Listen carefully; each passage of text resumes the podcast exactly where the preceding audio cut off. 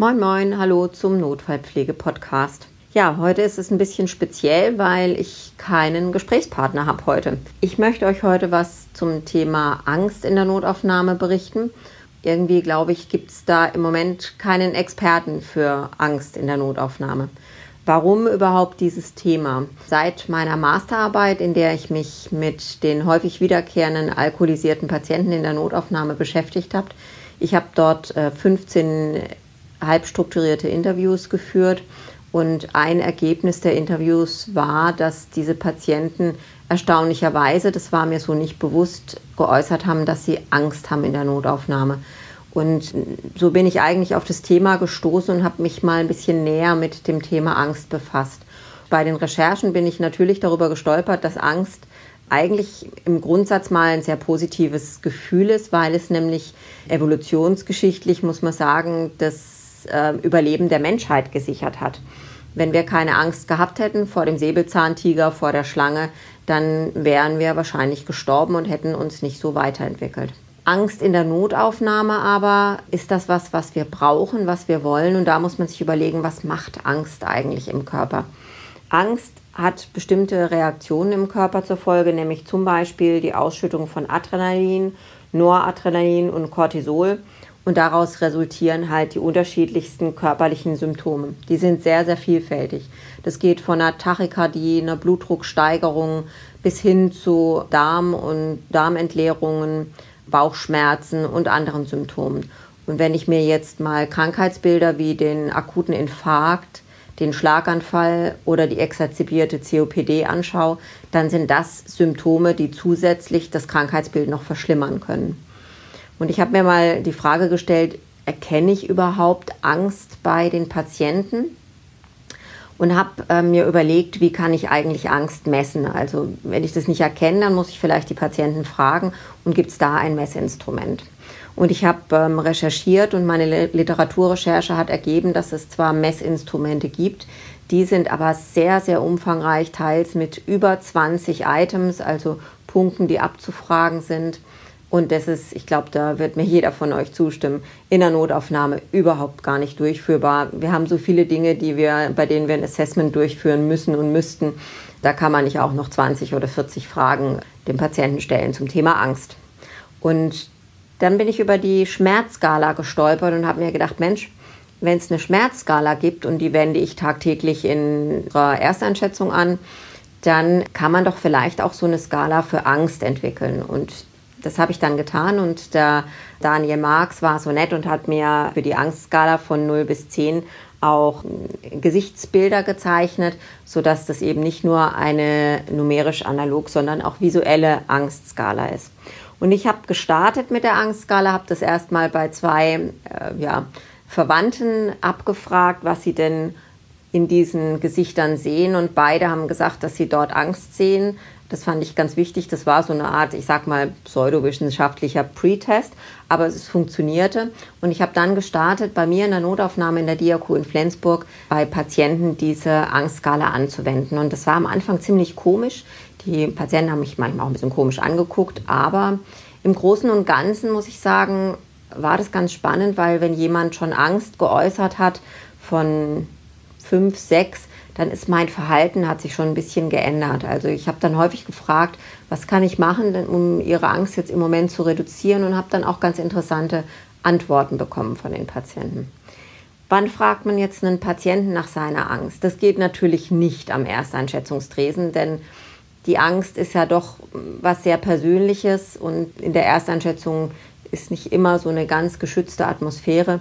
Also die Angstabfrage sollte in einem geschützten Rahmen, vielleicht im Behandlungsbereich erfolgen, wenn die Pflege ihre ersten Tätigkeiten am Patienten vollzieht, also die Vitalwerte erhebt und so weiter und so fort. Da geht es sehr gut.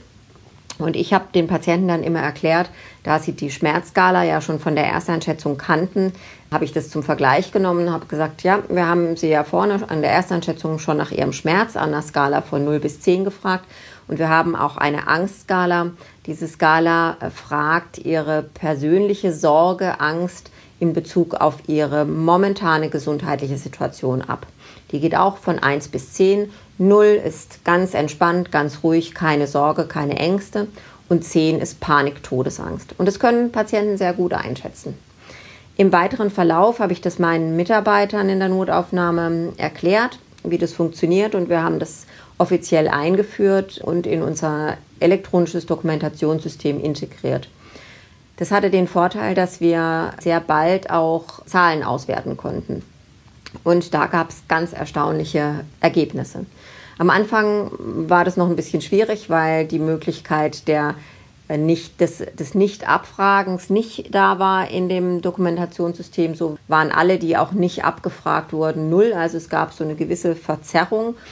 Und natürlich gibt es auch eine Verzerrung, weil man Patienten, die schwerst krank sind, also jemand, der mit einer exazerbierten COPD da liegt und eigentlich keine Luft mehr kriegt oder den Patienten, der kurz vor der Reanimation steht, den kann ich nicht noch nach seiner Angst fragen. Also diese Patienten sind dann im späteren Verlauf einfach nicht mehr abgefragt worden und fallen dann aus der Statistik raus. Aber die Zahlen sind doch spannend, nämlich dass doch sehr, sehr viele Patienten, wir haben jetzt Zahlen von immerhin fast vier Monaten, sehr, sehr viele Patienten Angst äußern.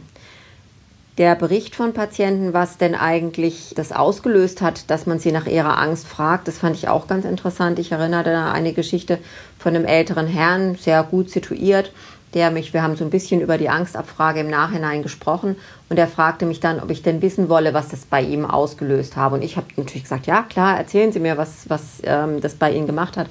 Und er sagte, er hätte sich das erste Mal in der Notaufnahme richtig als Menschen betrachtet gesehen, weil es nicht nur um seine somatischen Probleme geht, sondern er hatte das Gefühl, durch diese Abfrage des Gefühls wird er als ganzer Mensch wahrgenommen. Und das habe ich eben nicht nur einmal von einem Patienten gehört. Und insofern das ähm, hat mich sehr gefreut und wir führen jetzt die Angstabfrage weiter durch und werden auch dahin gehen, wenn jemand Angst ähm, von fünf oder mehr angibt, versuchen entsprechende oder tun es heute schon entsprechende Maßnahmen ableiten. Wir können ihm zum Beispiel in der ESI-Triage hochtriagieren, würde unter die Rubrik großes Leid fallen, könnte man ihn also in ESI 2 hochtriagieren.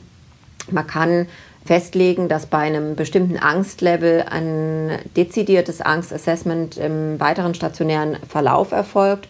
Und das kann eben auch durchaus Auswirkungen haben. Es gibt in den NANDA-Pflegediagnosen die Möglichkeit, auch das in der Pflegediagnose festzulegen, wenn eben da ein erhöhter Betreuungsbedarf besteht. In der Notaufnahme sind durchaus denkbar noch weitere Maßnahmen wie eine erhöhte Informationen an den Patienten, vielleicht auch eine intensivierte Betreuung durch eine Bezugspflegekraft.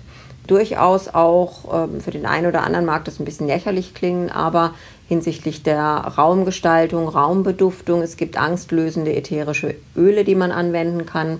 Ich denke sicherlich eine Einreibung wird in der Notaufnahme nicht möglich sein, aber durchaus eine Raumbeduftung.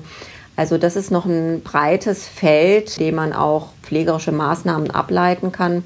Und mich freut, dass unsere Patienten sehr, sehr positiv auf diese Abfrage reagieren.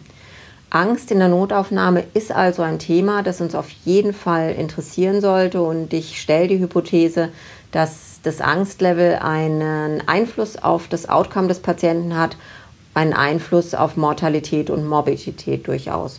Das gilt es aber alles noch nachzuweisen und wer jetzt ähm, großes Interesse hat, sich weiter mit diesem Thema zu beschäftigen, das wäre aus meiner Sicht auch ein gutes Promotionsthema, das man sehr umfänglich ausdehnen kann. Und falls jemand dazu Lust hat, Spaß dran hat, meldet sich gerne bei mir. Äh, meine E-Mail-Adresse ist diezma.diaco.de und ich würde mich freuen, wenn ich Rückmeldung von euch bekomme. Und äh, falls ihr meine Angstskala haben möchtet, die dürft ihr gerne bei mir per E-Mail abfordern. Die schicke ich euch gerne zum Ausdrucken zu. Oder vielleicht auch in schon ausgedruckten ähm, Exemplaren, sofern ich noch welche habe. Und dann wünsche ich euch ganz, ganz viel Spaß bei der Abfrage von Angst und bei euren vielleicht neu erarbeiteten pflegerischen Maßnahmen, um die Angst eurer Patienten zu reduzieren. Insofern wünsche ich euch noch einen wunderbaren Tag und wir hören uns beim nächsten Notfallpflege-Podcast. Eure Margot.